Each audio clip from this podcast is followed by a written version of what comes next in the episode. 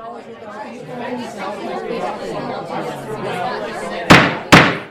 right, my lords, we shall begin.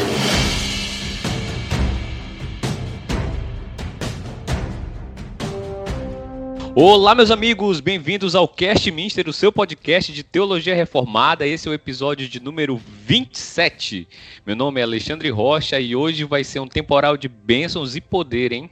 Ô, glória! Eita, meu nome é Diego Montenegro e aqui em Manaus, qualquer chuva é uma bênção. É verdade, mano. Isso é verdade. Né? não, sei, não, sei, se. Acho que qualquer lugar aí do, do, do, Brasil o pessoal vai dizer assim: ah, entendi essa piada, né? Mas aí só quem tá aqui mesmo é que vai poder é dizer. É, meu nome é Guilherme Piton e a esperança é a última que morre. Olha aí, bicho. Certo. É a última que dorme. Muito bem, pessoal. No episódio de hoje, nós iremos abordar as perguntas de número 36, 37 e 38 do nosso cheirosíssimo breve catecismo de Westminster. É, e as perguntas de hoje, elas irão abordar as bênçãos que acompanham os crentes na salvação, na morte e na, na vida eterna. Queremos ver quais são essas bênçãos, o que são essas bênçãos, o que, que elas nos ensinam e como elas devem moldar nossas vidas na prática. Eu vou começar lendo agora a pergunta de número 36, a sua resposta e assim por diante. A pergunta de número 36 diz assim: Quais são as bênçãos que nesta vida acompanham a justificação, adoção e santificação ou delas procedem?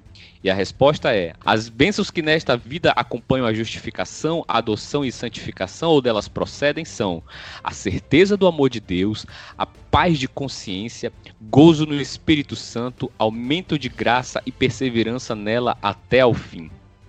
A pergunta de número 37 diz: Quais são as bênçãos que os fiéis recebem de Cristo na hora da morte? As almas dos fiéis na hora da morte são aperfeiçoadas em santidade e imediatamente entram na glória. E os corpos que continuam unidos a Cristo descansam na sepultura até a ressurreição. A pergunta de número 38 diz: Quais são as bênçãos que os fiéis recebem de Cristo na ressurreição? E a resposta é: na ressurreição, os fiéis, sendo ressuscitados em glória, serão publicamente reconhecidos e absolvidos no dia do juízo e tornados perfeitamente felizes no pleno gozo de Deus por toda a eternidade. Aleluia. Amém.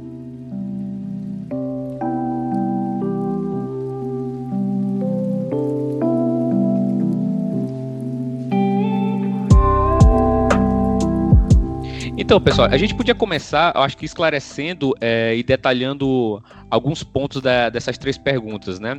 É, pode começar, Diego, falando alguma coisa a respeito da, da, das perguntas de número 36, 37 e 38? Sim, sim.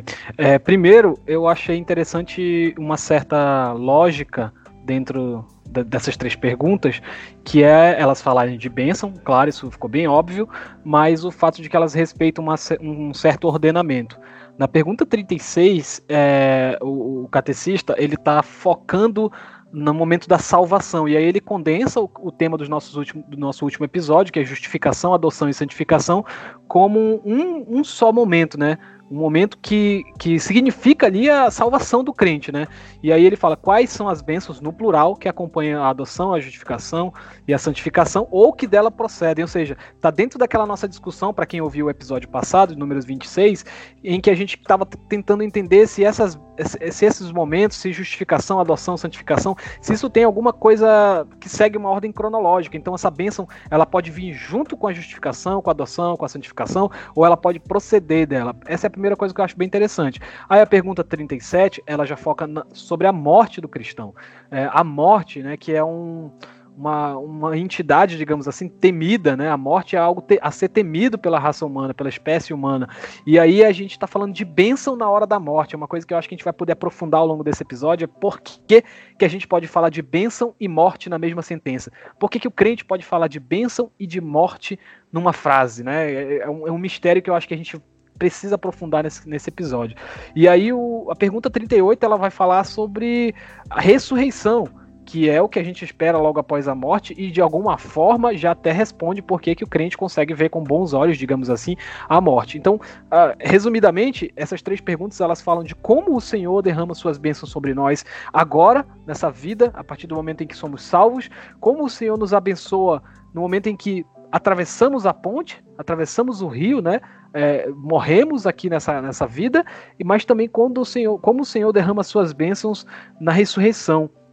E aí, sem querer já entrar muito né, no tema, que eu só queria dar essa introdução, é, a gente pode notar que a pergunta 36, vou focar só na pergunta 36, aí dá um espaço para vocês também já abordarem alguma coisa, mas só a pergunta 36, ela fala de algumas bênçãos já no plural mesmo, relacionada com a justificação, adoção e santificação, e todas elas têm a ver bastante com, com o nosso estado de espírito, digamos assim. São bênçãos bem focadas na, na digamos assim, na consciência, embora a consciência seja só uma delas, mas focada na consciência do cristão, na, na forma como o cristão é, é, pensa, age, na forma como o seu coração está diante de Deus. É bem isso, né? A gente vê falar que essas bênçãos que acompanham a nossa justificação, adoção e santificação tem a ver com a certeza do amor de Deus, com uma paz de consciência, com gozo no Espírito Santo, aumento de graça e perseverança até o fim. É, sobre certeza no amor de Deus, é um tema que a gente é bem requisitado, né, quando se fala de fé reformada, é falar da perseverança dos santos, falar de certeza da salvação, uma vez salvo, sempre salvo. Mas eu queria chamar atenção aqui para um outro aspecto, que é essa certeza do amor de Deus como uma certeza que tem, está ligada com as outras bênçãos. Sabe, não é a certeza teológica do amor de Deus. É a certeza que te leva a uma paz de consciência, que te leva a ter um gozo no espírito e não a, a, a ter uma altivez que serve para argumentar apologeticamente e humilhar outras pessoas. Tem a ver com gozo, tem a ver com alegria, tem a ver com graça e tem a ver com perseverança. Então, basicamente, é, eu queria comentar sobre essas bênçãos que acompanham a salvação, que é uma mudança mesmo de estado de espírito.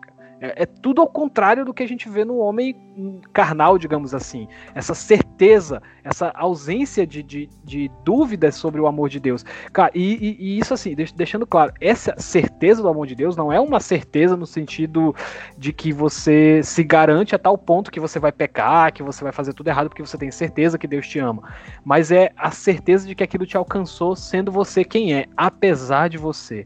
Essa paz de consciência vem de você saber que você não confia em justiça própria, você confia na justiça de Cristo. O gozo no Espírito Santo é saber que Deus é fiel aos seus propósitos. O aumento da graça é perceber que o Senhor é, ele vai justamente preencher as lacunas que você, pela sua carne, deixa aberta. A perseverança nela até o fim é que você vai ser perseverado, não é uma perseverança que depende somente de você. O Senhor vai te conduzir até o fim.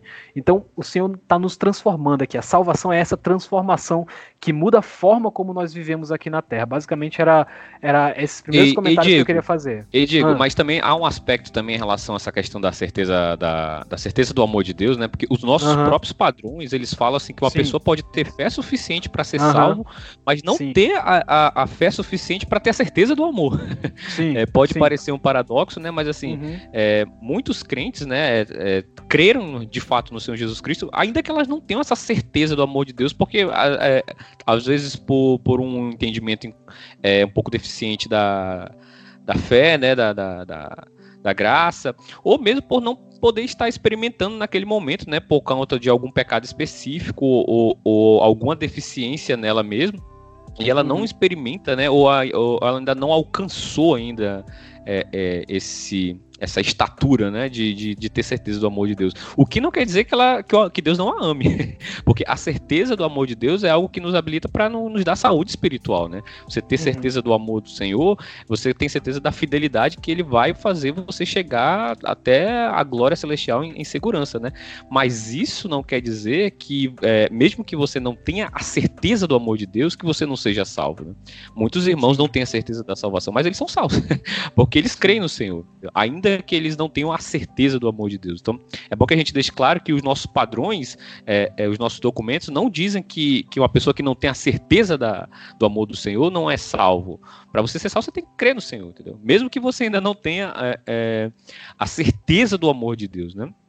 Mas a certeza do amor de Deus é algo que é, é benéfico, né, para nossa saúde uhum. espiritual. E a Bíblia diz que a gente tem que, que, procurar essa certeza mesmo. Se você for ler 2 Pedro 1,10, Hebreus 6,11, você vai ler texto que, olha, vocês têm que confirmar a vocação e eleição, entendeu? Para vocês terem a, plena certeza do, do, amor do Senhor. Então, assim, é algo que a, a Escritura nos exorta a procurar, mas que mesmo assim algumas pessoas podem não ter a certeza do amor do Senhor. Não são, não são incompatíveis, não são, não são antíteses a gente deixa para reflexão, Alex, esse daí que você falou, tá no, no capítulo 18 da Confissão de Fé de Westminster. Ela fala especificamente esse capítulo sobre a certeza da graça da salvação. E aí eu queria comentar, já que você puxou esse assunto, só sobre o, o tópico, o artigo 3 e 4 desse capítulo. O 3 ele vai falar o seguinte: que essa certeza infalível não pertence de tal modo à essência da fé que um verdadeiro crente, antes de possuí-la, não tenha que esperar muito e lutar com muitas dificuldades, contudo, senão é, sendo pelo espírito habilitado, e vai descrever mais ou menos como esse, esse processo acontece. Mas primeiro ponto, ele está dizendo que ela não é uma, uma, uma benção automática, né?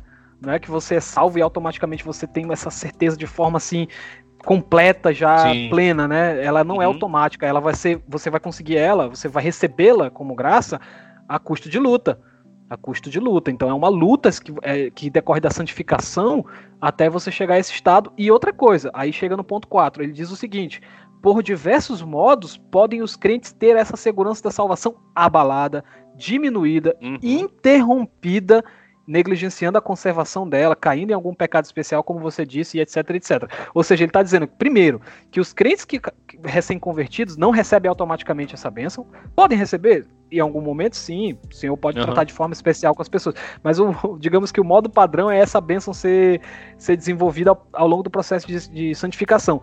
E os crentes que já receberam essa bênção podem decair dela ela, a certeza da salvação não está estritamente ou inseparavelmente ligada à própria salvação.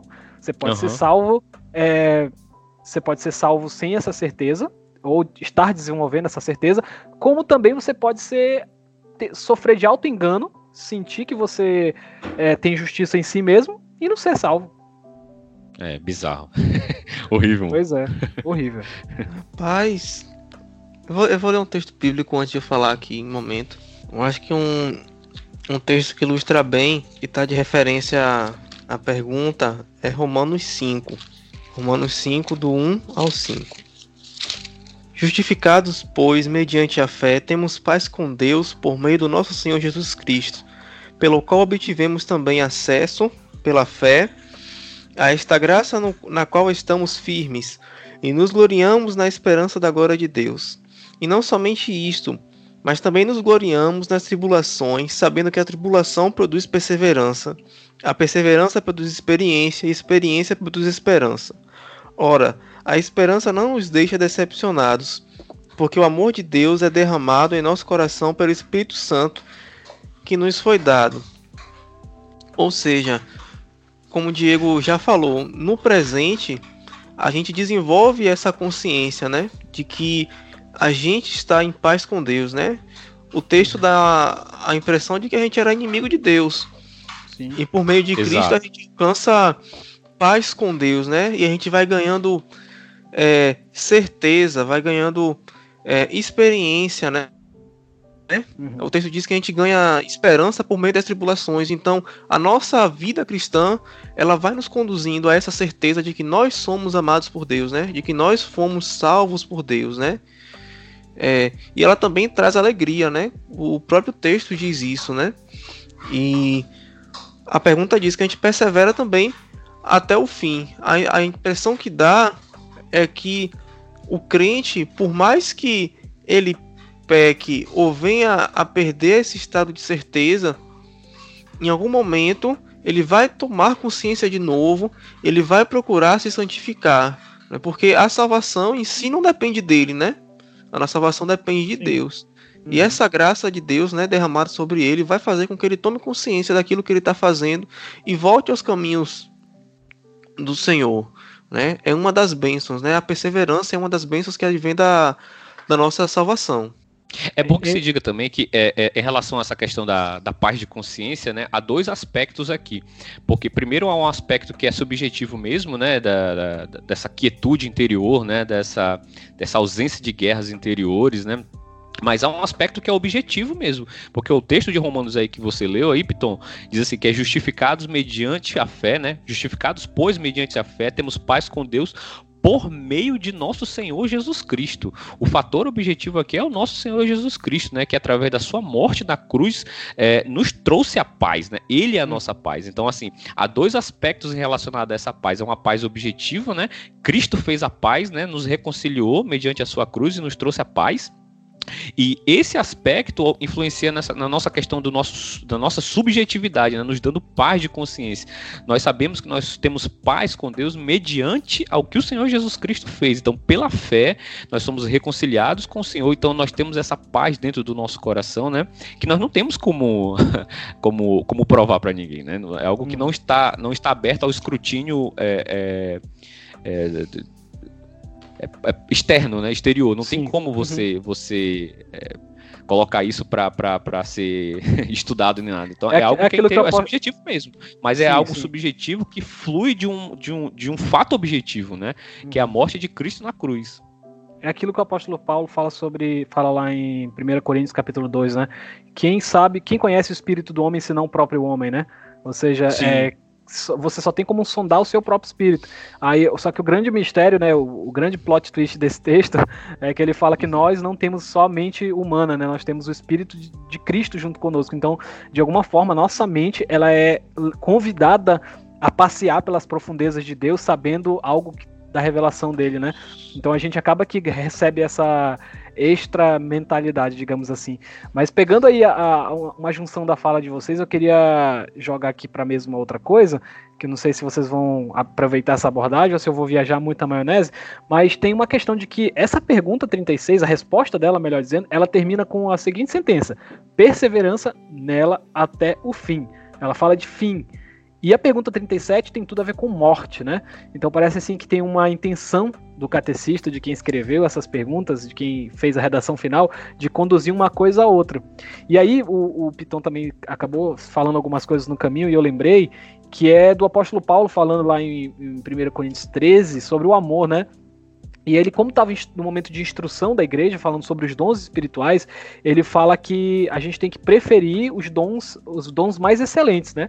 E o capítulo 13 ele dedica para falar do amor, porque ele diz que se é, havendo línguas, elas cessarão, né? A, a, esperança também ela vai, vai cessar e no fim a gente vai ter só amor.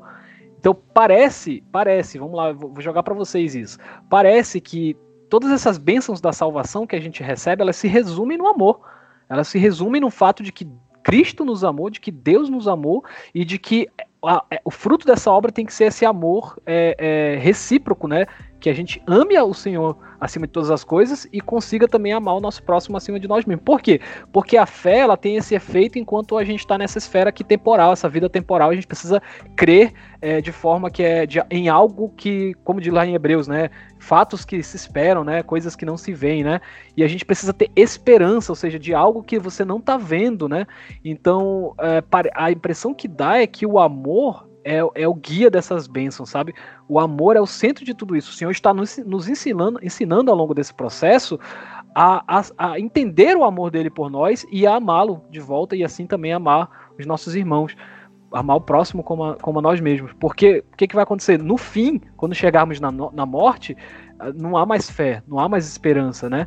E o que que acontece? O que vai ter são os aprovados, os eleitos do Senhor aprovados, que vão receber essas bênçãos da morte. As almas dos fiéis, aí aqui eu queria tratar fiéis como justamente esses que amam ao Senhor, que foram amados por Ele e que amam ao Senhor. É, as almas dos fiéis serão, é, na hora da morte, serão aperfeiçoadas em santidade, mostrando que eles são de fato vencedores, né, aprovados, e ele eles imediatamente entram na glória e seus corpos é, uni, continuam unidos com Cristo e descansam na, te, na sepultura até a ressurreição. Então, sei lá, queria. Será que dá para ampliar um pouco isso? Falar sobre como é, tudo isso que a gente tem recebido na vida e está nos preparando para a morte, o amor é central nisso daí. Cara, eu acho que é bem por aí mesmo. Tipo, isso é meio que o resumo da lei, né? Que o Senhor Jesus Cristo diz, né? Amarás o Senhor teu Deus de todo o teu coração e o próximo como a ti mesmo, né? Porque as uhum. bênçãos que nós recebemos, né? É, é, da justificação, adoção e santificação, elas não são simplesmente para o nosso aprazimento, ainda que o nosso, no, no, o nosso deleite esteja nisso, né? Uhum. Mas ela, ela é uma via de, de mão dupla, né? Ao mesmo tempo que nós que nós amamos mais o Senhor, né? Porque nós recebemos as bênçãos do Senhor, e isso tem que reverberar na nossa comunidade, né? Porque nós não. É, a, é, a, fé cristã não é uma fé que, que é individualista, né? Ainda que ela não anule o indivíduo, né? Mas é uma fé que é comunitária, né? Deus tem um povo, né? Deus está tá, tá levando um povo à, à sua glória, né? Então, assim, é, quando nós recebemos essas bênçãos, isso tem que reverberar mesmo na nossa comunidade, né? No, é, fazendo um bom uso dos nossos dons, né? Aquilo que o Senhor nos deu, né? Pra, o aumento da graça é justamente isso, né? Não, não simplesmente uma santidade pessoal, privada, mas uma, um aumento de santidade e piedade que se compadece do próximo, né? Que ajuda o próximo, que quer ver o bem do próximo, que exorta, que anima, que consola, né? Então eu acho que é bem por aí mesmo, mano. Eu acho que é bem por aí mesmo. Tipo, o Senhor, com, com, com as suas bênçãos que ele nos dá, né? Ele derrama bênçãos sobre nós para que nós derramemos bênçãos sobre os outros, né? Uhum. É muito interessante. E os outros derramam bênçãos sobre nós também. Uhum. E assim vai, né? A, a igreja vai sendo edificada, né? É, inclusive, é, tu falou de povo aí, é, onde nós estamos aí nessas perguntas, né? É, na, na 36 nós estamos bem implícitos, mas na 37 e na 38 aparece de forma mais explícita. Só que a gente só aparece aí como coletivo. A gente não aparece aí como indivíduo. A pergunta 37 é quais são as bênçãos que os fiéis recebem, né? É uma coisa mesmo Sim. de o povo do Senhor, o né? Povo, né? A, o uhum. povo, né? E a, e a pergunta 38 é quais são as bênçãos que os fiéis recebem em Cristo. Ou seja, não haverá é, nem a ressurreição individual, né? Apesar de que as almas são individuais, mas a gente vai. A gente vai.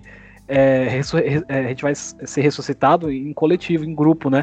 E detalhe, a gente ainda tem que aguardar, né, a manifestação do, do, do, tempo co correto em que o Senhor vem com, com os que estão lá com ele já é, em, em, conjunto, né? Uma coisa bem assim coordenada, né? Não é uma coisa aleatória, não é uma coisa, como tu disse, individualista, né? E cara, já que a gente entrou nesse ponto, é bom a gente fazer um parênteses aqui. Vamos parar aqui um pouquinho, fazer um parênteses em relação a essa, essa espiritualidade individualista que a gente vê muito nos nossos dias, né? Muita gente fala, pensa assim, né? Não fala, mas pensa, né? Ah, eu já tô salvo mesmo, no resto que se dane. Não, tipo assim, não tá. tu, tu, diz assim rapidinho, só te interrompendo. Tu diz que não fala, mas tem aquela clássica frase do movimento evangélico que é a salvação é individual. É individual, né? É, exatamente. Ou seja, é cada um por si e o resto que é. E Deus por todos, né? então, tipo assim, cada um que, que dê seu jeito, né?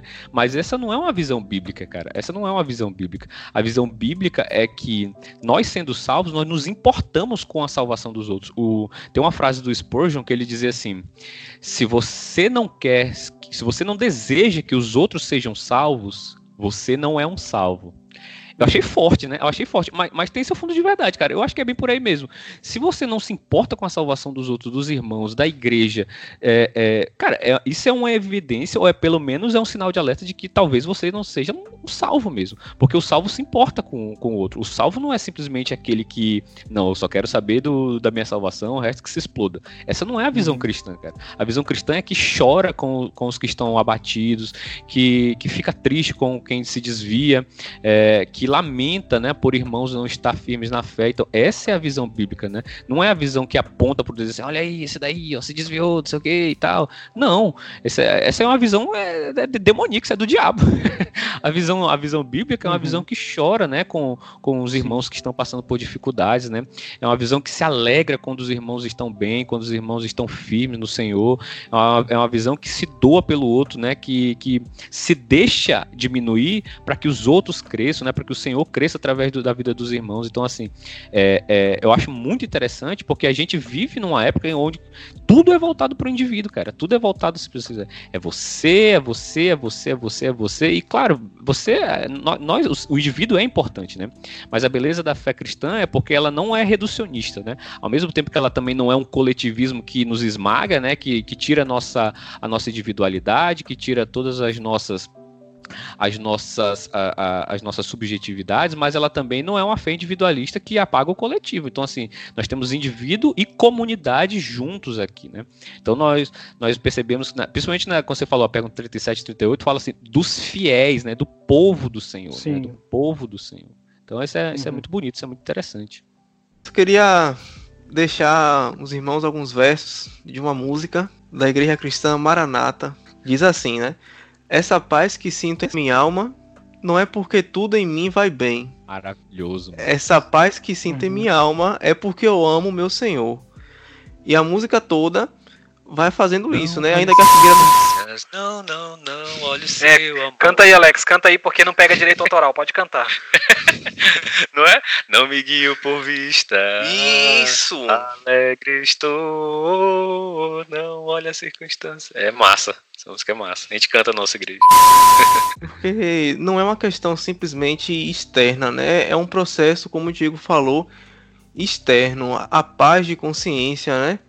É, a certeza do, do amor de Deus, a alegria que o Espírito dá, né? É algo interno, é algo que ele trabalha no nosso, no nosso interior. E a nossa visão de mundo muda justamente porque ele trabalha em nós, né? Que a gente recebe essas bênçãos através da salvação. Amém.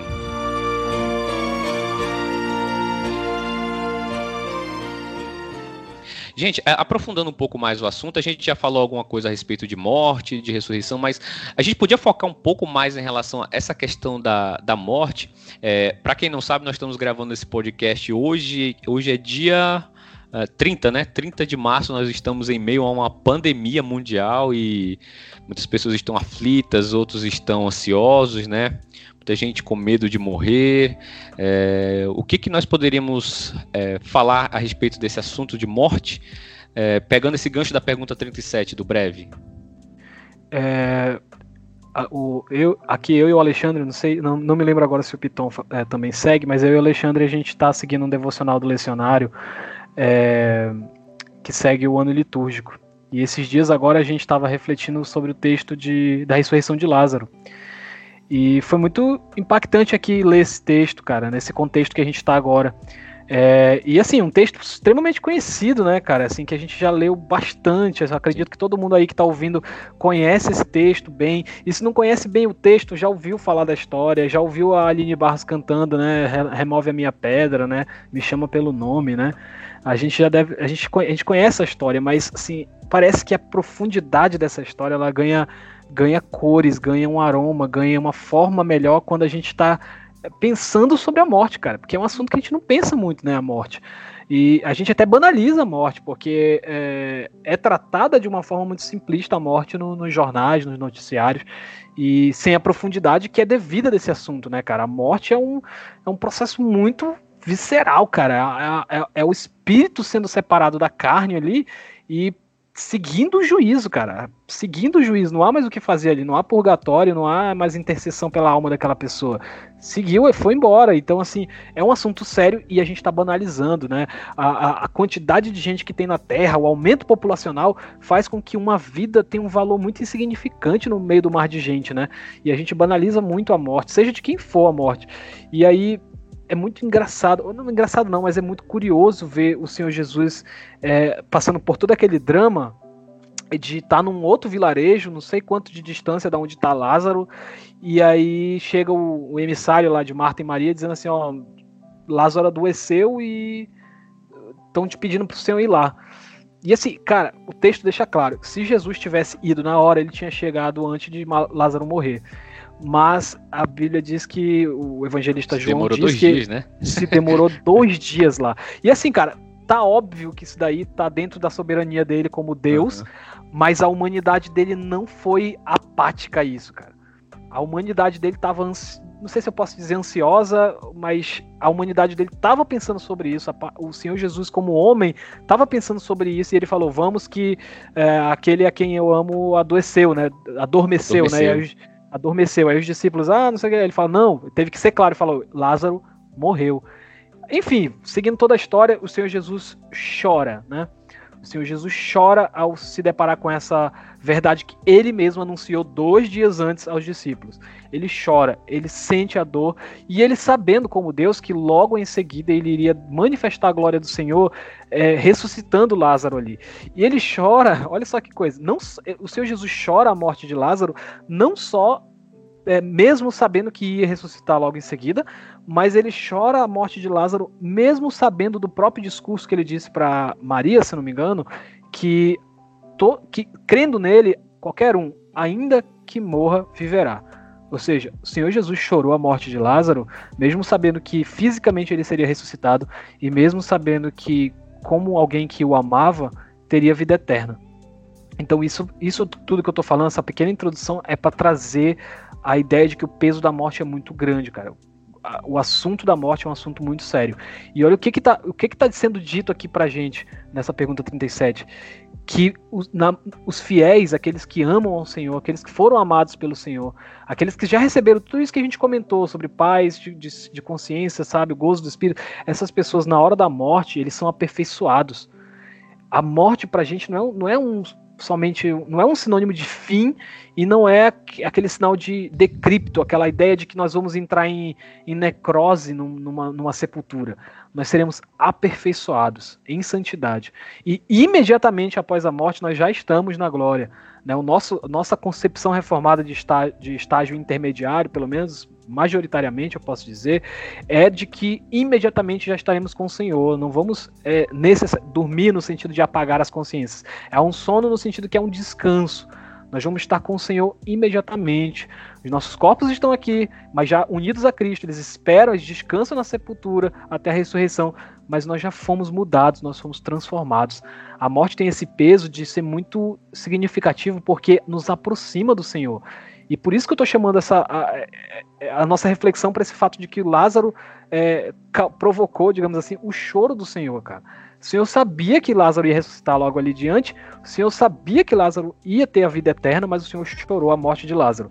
Então, assim, evitar extremos nesse momento, né? O Alexandre falou aí da pandemia que a gente está passando, evitar extremos de dizer assim, assim olha, é, é, natural, vai, não, tudo bem, vai morrer mesmo, ai, você tem que se preocupar com a alma. Se morrer não tem problema não, tem que se preocupar com a alma, porque é a alma que, que ainda usa verso bíblico, né? Fala assim, não, você não tem que temer o que mata o corpo, né? Tem que temer o que mata a alma, né? Como se a perda de um ente querido, a perda de um idoso, a perda de alguém da família fosse encarada de uma forma muito simples. É, e tem extremos também dizendo assim: meu Deus, é, estamos diante da morte, entra em desesperos, a, a morte nos alcançou, o que, que, vai acontecer conosco? Então, assim, a, a, forma como Jesus nos ensina a encarar a morte é bem ponderada. Há tempo para choro, mas há tempo para manifestação da glória que vem junto com a ressurreição. Aí eu espero que vocês trabalhem mais essa questão da morte no sentido existencial, né? De como a gente enxerga a morte, de como. É, que lições esses momentos estão trazendo para a gente sobre morte. Mas eu queria trazer essa primeira introdução de que a morte é bem ponderada dentro do cristianismo, cara. Ela causa choro, mas ela causa gozo também. É, é a, pecado entrou no mundo, né? Ele trouxe esse, essas ambiguidades, esses paradoxos, né? E a, e a, iminência da morte, né, cara, é um negócio assim que, que revela o, os corações, né? É, nós temos visto aí nesses últimos dias, né, pessoas extremamente apavoradas, cara. Teve gente que se uhum. matou, uhum. cara. Bizarrésimo, assim. Muita coisa aconteceu nesse, nesse meio tempo aí, meio a, a pandemia. Então, assim, a, a, morte, a morte revela realmente o que está nos nossos corações, né? Se temos segurança, se temos medo, se temos angústia, né? Então, assim, quando você fala de morte num contexto onde tudo tá, tá bem, você não, você não tem aquela, aquela, aquela dimensão experiencial da questão, né? Mas quando vê um negócio desse, um troço que, tipo assim, a gente não conhece, né? Algo totalmente uhum. desconhecido ainda. Então, assim, isso, isso traz um, uma, uma, uma, uma, experiência maior do que, do que de fato é a morte, né? E, uhum, e é, é, a gente vê que como é frágil, né, a, a, vida humana e como as pessoas, mesmo o mais arrogante, né, em face da morte, muitas vezes ele fica fica frágil, né, fica ansioso, fica angustiado, né? Muitas vezes até alguns irmãos mesmo, né, acontece da gente perder essa dimensão da eternidade e acabar ficando tão é, é, preso a essa esfera terrena aqui que a gente perde de, a, aquela ideia de que nós somos peregrinos e forasteiros e que nós estamos aqui de passagem, né? De que nós estamos aqui só mesmo é, dando um tempo, passando uma chuva. Uhum. Mas aqui não é o nosso lar, né? Aqui não é a nossa estada final. Então, assim, a, a iminência da morte, ela, ela faz isso com as pessoas, né? Ela faz isso com as pessoas. E, e a questão que eu, que eu levantei do, do paradoxo é porque, assim, na escritura inteira nós vemos, assim, Deus tornando o mal em bem, né? Então, assim, coisas uhum. que são más, porque a morte é má, cara. Você diz assim, ah, é, quando o Senhor Jesus Cristo está diante lá do, do, do, sepulcro que vê Lázaro, tipo assim, o texto diz que ele uhum. se agitou no espírito, né? É, o texto ali no grego, ele, tipo assim, a, a, ideia que passa é que ele estava com raiva, entendeu? Ele estava com raiva, o Senhor Jesus Cristo estava com raiva, porque a criação dele não foi feita para morrer, entendeu? Nós não fomos feitos para a morte. A morte é, é uma separação do homem dele mesmo, dele com Deus, entendeu? A morte é separação. Então, a, a, o Senhor não criou a gente para isso, o Senhor criou a gente para viver por toda a eternidade entendeu? E a morte é uma interrupção nisso, né? É dor, é choro, é lamento. Né? Jesus Cristo odeia a morte, ele odeia a morte. É tanto que todos os velórios que ele participou, ele interrompeu. Quem passou por Jesus Cristo e morreu, mano, Jesus odiava um velório, mano. Então, assim, a morte não é a vontade de Deus nesse sentido, né, para a humanidade, né? Mas o Senhor, é, com sua graça, com sua misericórdia, transforma o mal em bem, né? De maneira que até mesmo a morte se transforma em bênção para o crente, né? Porque, como o apóstolo Paulo fala, né? Ó morte, onde está a tua vitória, né? Quando lá Isaías, né? Uhum. Onde está a tua vitória, ó morte? E o teu aguilhão, né? Então, assim, é, ele vai dizer lá em 1 Coríntios, 1 Coríntios 15, ele diz assim, é, tragada foi a morte pela vitória, né? Reverberando Isaías 25. Então, é, é, mesmo a morte, que é o, o, o nosso último inimigo, né? É, Para o crente, ela se torna em bem, né? Uhum. Ah, lá, lá em Salmos nós lemos que preciosa é aos olhos do Senhor a morte dos seus santos, seus né? Santos. Uhum. Então, assim, mesmo a morte, que é a coisa que, que acho que o ser humano mais teme, né? Apesar de muitos temerem mais perder dinheiro ou perder o ente querido, o, o ente querido não, o, o amado, né?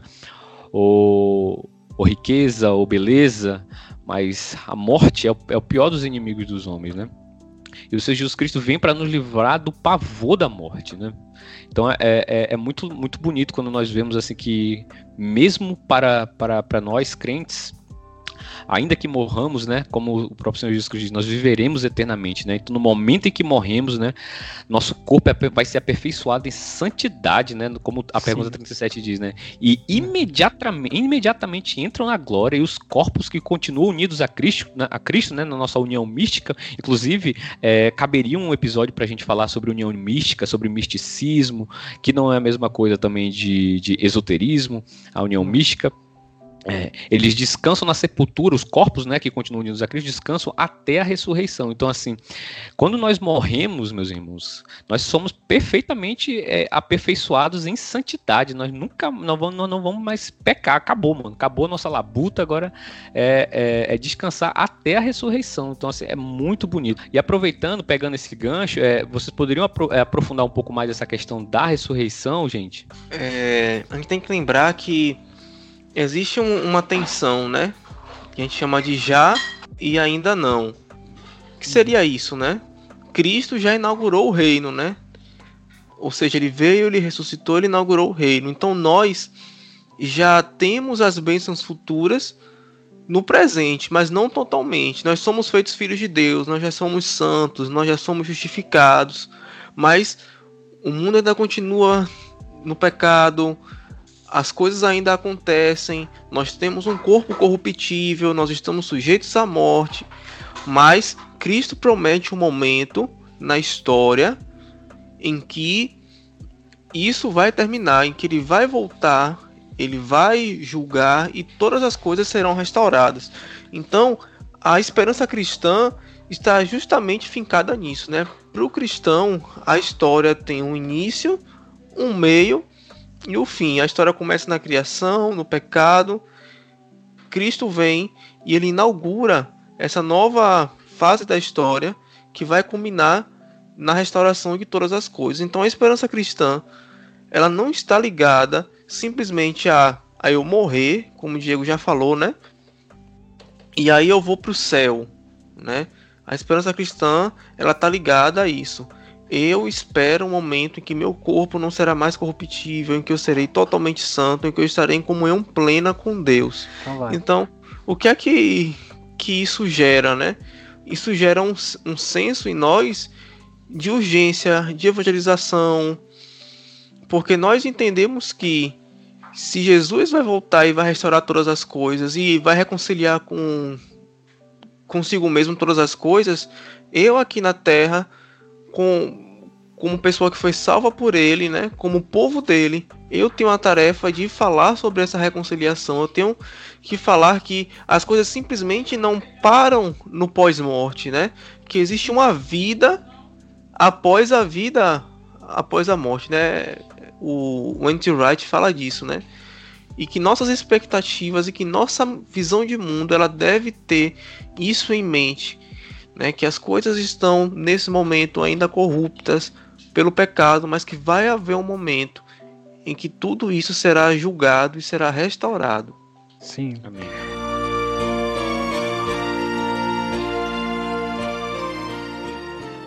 já foi bastante citado aí o 1 Coríntios 15, né? Eu acho que é o melhor texto para falar de ressurreição, mas pegar a, analogia que o apóstolo Paulo faz é uma forma de sutilizar esse drama, sabe? Tem até uma sensibilidade do apóstolo, porque a morte não é algo bonitinho. A gente já falou, o Alex já falou bastante sobre isso, como a morte ela tem sim, o pranto tem tudo a ver com a morte. O pranto tem tudo a ver com, com, com a separação de um ente querido, do seu ente querido, do marido com a esposa, do pai com o filho, o pranto cabe perfeitamente. Aí o apóstolo Paulo se aproveita disso para colocar uma, uma, uma, analogia que até torna a coisa um pouco mais bonita, sabe? Ele fala assim: ó, a gente semeia algo em corrupção e colhe algo sem corrupção, incorruptível. Só que esse semear, cara, é justamente a morte. Então, assim, até numa mera parábola, numa mera analogia, o cristianismo consegue ressignificar isso, tá entendendo? Porque quem já enterrou um parente, cara, sabe que não é algo bonito. Sabe que não tem nada bonitinho lá, simbólico lá, você tá lá colocando o caixão dentro da terra, entendeu? Não tem, não, não tem essa parada de você olhar e olha, estou semeando ele na, na incorrupção e agora vou colher na corrupção. Não tem isso, cara. Quando você tá, você tá é, enterrando lá um corpo de um, de um parente seu, e eu tô falando de parente crente, Tô falando de parente crente. Se você tá enterrando um parente crente teu é, e você tá vendo o corpo dele baixando a sepultura, você não, não consegue dar, ali naquele momento fazer uma festa, sabe? É uma coisa meio forçada isso. Você consegue sim é, é, fazer essa reflexão de mão dupla, onde, onde tem lugar para o choro e tem lugar para alegria, sim, tudo bem. Mas você não consegue é, subverter a, a, ordem natural das coisas, que é fazer com que esse semear um corpo corrompido, corruptível na terra, seja um momento de festa. A festa vem justamente depois. A festa vem justamente no, no colher. A festa vem no colher aquela semente na, renascida e incorruptível. Então o apóstolo Paulo deixa isso bem claro, né, que a gente tem que esperar a, o que é incorruptível aparecer. É isso que a gente tem também, que fazer. Há também uma questão que é, você falou de enterrar parentes crentes, né? Existe a questão do consolo, né? Você saber que a sim, pessoa está com sim. o Senhor, né? E tal. Sim, Mas é, claro. como eu tava falando, a gente vive essa, essa, esse paradoxo, essa ambiguidade, né? Que por um lado a gente uhum. fica triste pela partida, né? Claro. Mas por outro lado a gente tá, tem um consolo, né? De que, ah, não, ele foi no Senhor, então ele está bem, assim. Mas claro. é, não impede de, de chorar, né? Então, assim, a gente, claro. a gente vive Mas... essa, essa mas a gente sabe, né, Alex, de casos onde esse consolo é empregado de uma forma que não consola nada, né?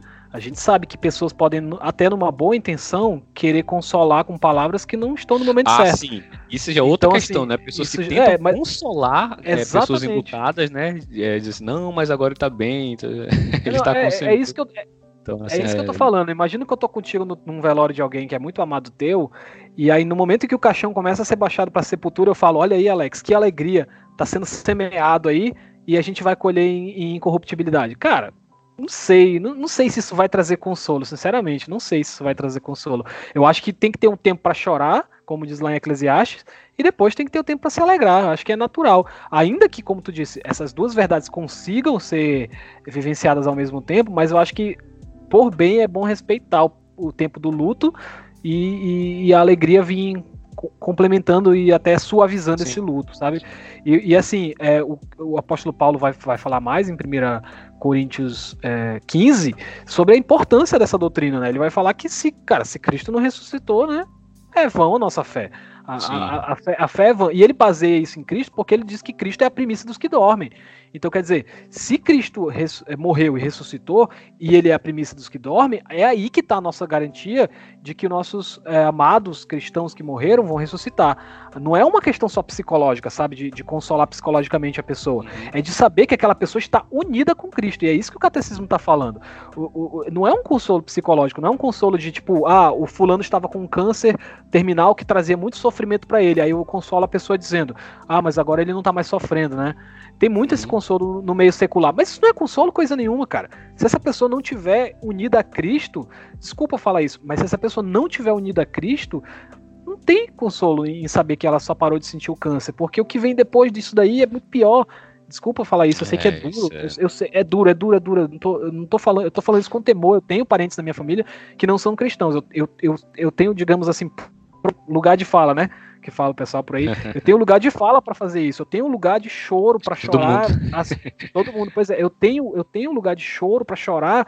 Parentes meus que eu sei que se morrer vão ter esse destino, mas é a realidade dura da escritura. Mas a realidade que a gente está querendo chamar aqui a atenção hoje é pro lado positivo, é pra bênção.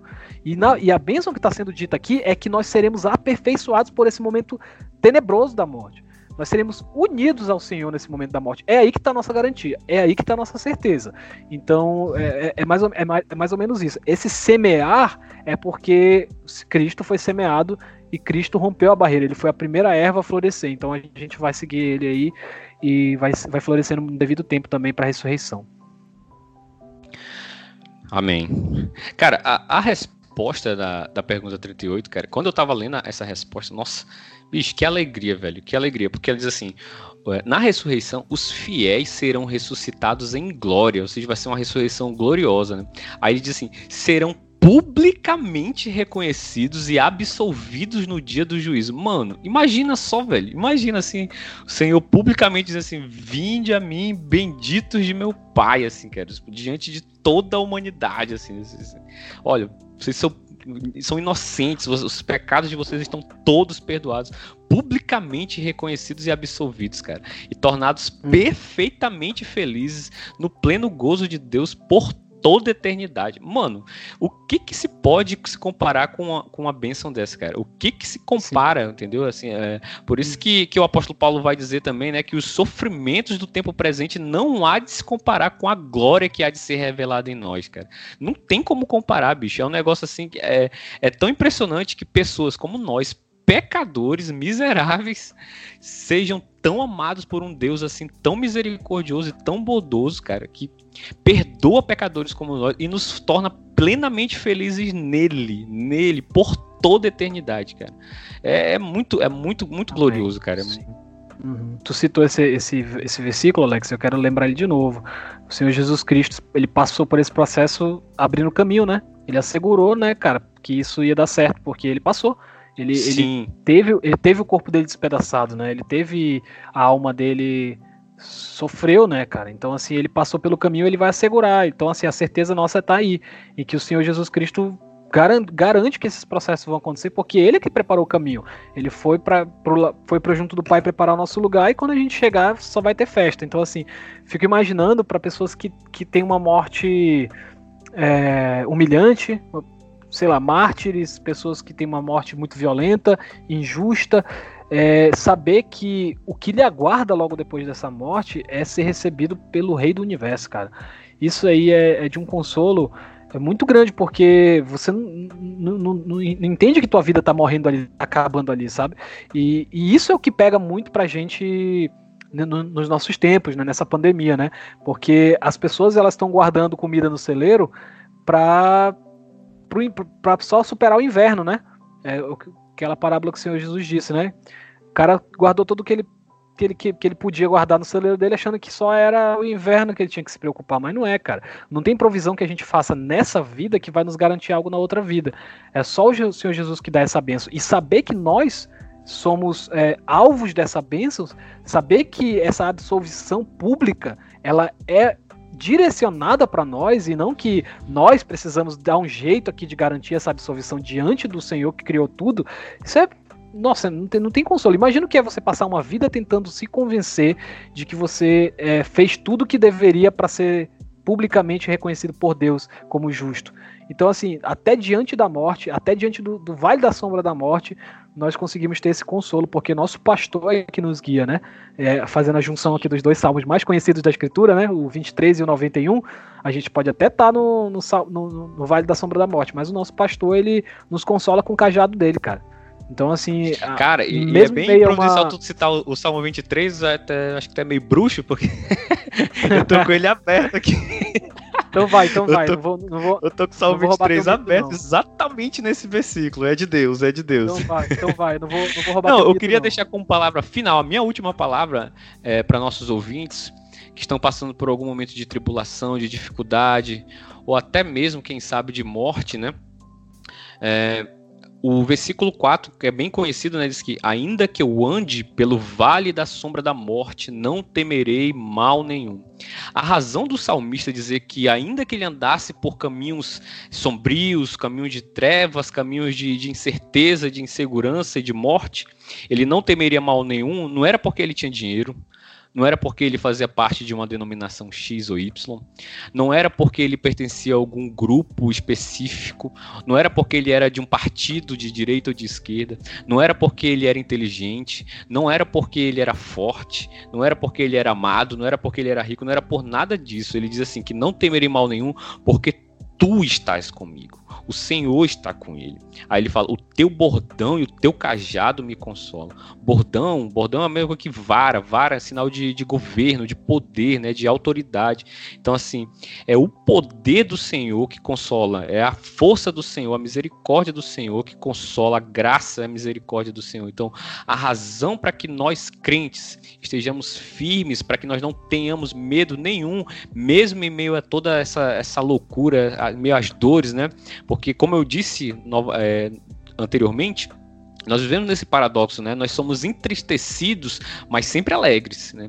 As circunstâncias muitas vezes nos deixam tristes, né? Mas nós temos um fundamento que é eterno, que é o Senhor Jesus Cristo, cara. É o Senhor Jesus Cristo, né? Não temeremos mal nenhum porque Tu estás comigo, o Senhor está conosco. Ele venceu a morte. Ele venceu a morte. Então nós temos a garantia. Tá, tá escrito, mano. Não tem, o que, não tem que argumentar. Tá escrito. Nós iremos vencer também, porque o Senhor já venceu a morte, entendeu? Ele venceu a, mo a morte de Cristo, venceu a morte. a morte da morte na morte de Cristo, como diz o, o John Owen. Então, assim, nós não temos o que temer a morte, né? Ainda que nós, nós fraquejemos, né? Ainda que, que por algum momento nós nós sejamos é, oscilantes na nossa fé, mas até isso o Senhor supre, né? Porque Ele é tão gracioso, tão misericordioso, né? Que ainda que nós fraquejemos, ainda que nós andemos pelo vale da sombra da morte, nós não temeremos mal nenhum, porque o Senhor, nós temos que olhar para o Senhor, porque Ele, Ele, Ele está conosco e Ele prometeu estar conosco. Amém, cara. Amém. Meus irmãos, como eu já disse, eu espero que esse consolo que Cristo dá, ele nos a esperança, nos traga perseverança nesse momento em que a gente está vivendo. É um momento de provação. E é justamente o que Paulo fala, né? A provação produz perseverança, produz esperança, produz experiência. Que nós não venhamos a, a nos esmorecer diante dessas situações, mas que olhemos para o, o fim, né? Não apenas a morte, mas realmente o fim, o momento em que Cristo fará nova todas as coisas e que isso venha invadir nossos corações, né? E venha pautar nossa prática enquanto nós estivemos aqui na, na Terra. Nossa vida é como um sopro, então que nós aproveitemos nosso sopro para fazer aquilo que glorifica o nome de Deus, né? E vivendo firmados, né? Naquilo que nos dá esperança, né? Que é a ressurreição. Amém. Amém. Amém. Cara, enquanto o catecismo do mundo diz que o, o- o sentido último, o fim do homem é ser feliz, o nosso diz que é gozar a Deus e glorificá-lo para sempre, ou glorificá-lo para sempre, né? Então, é, acaba que o catecismo do mundo, a filosofia do mundo não consegue fazer isso. E acaba que a nossa, que não tem esse fim principal de ser feliz, é o único meio de ser feliz. Porque quando o Senhor promete essas bênçãos e cumpre essas bênçãos na nossa vida, na justificação, na adoção, na santificação, né, com a paz de consciência, com a certeza do amor de Deus, com o gozo do Espírito Santo, com o aumento da graça, com a perseverança nele até o fim.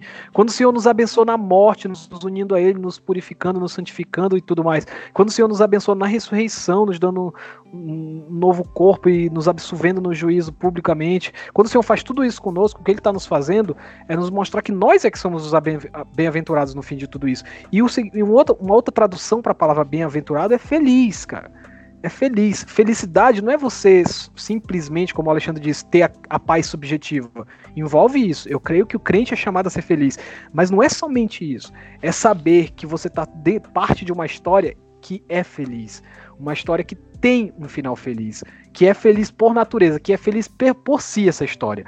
O feliz é esse. O feliz é o cara que na vida recebe essa bênção de ser justificado, adotado, santificado, ainda que passe por muitas tribulações, ainda que passe por uma pandemia, ainda que passe pelo vale da sombra da morte. O feliz é aquele que não teme a morte, porque confia no Senhor.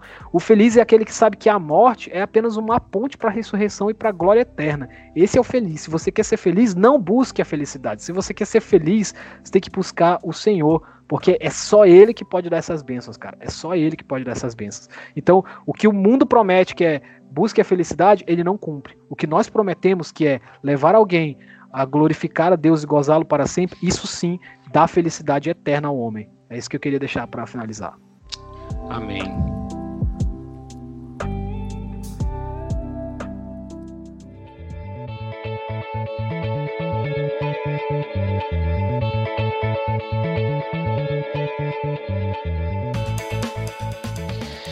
Bom, pessoal, então é isso. Terminamos mais um episódio. Que episódio bacana, mano. Gostei muito de gravar esse episódio. Espero que seja Também. uma bênção para os nossos ouvintes.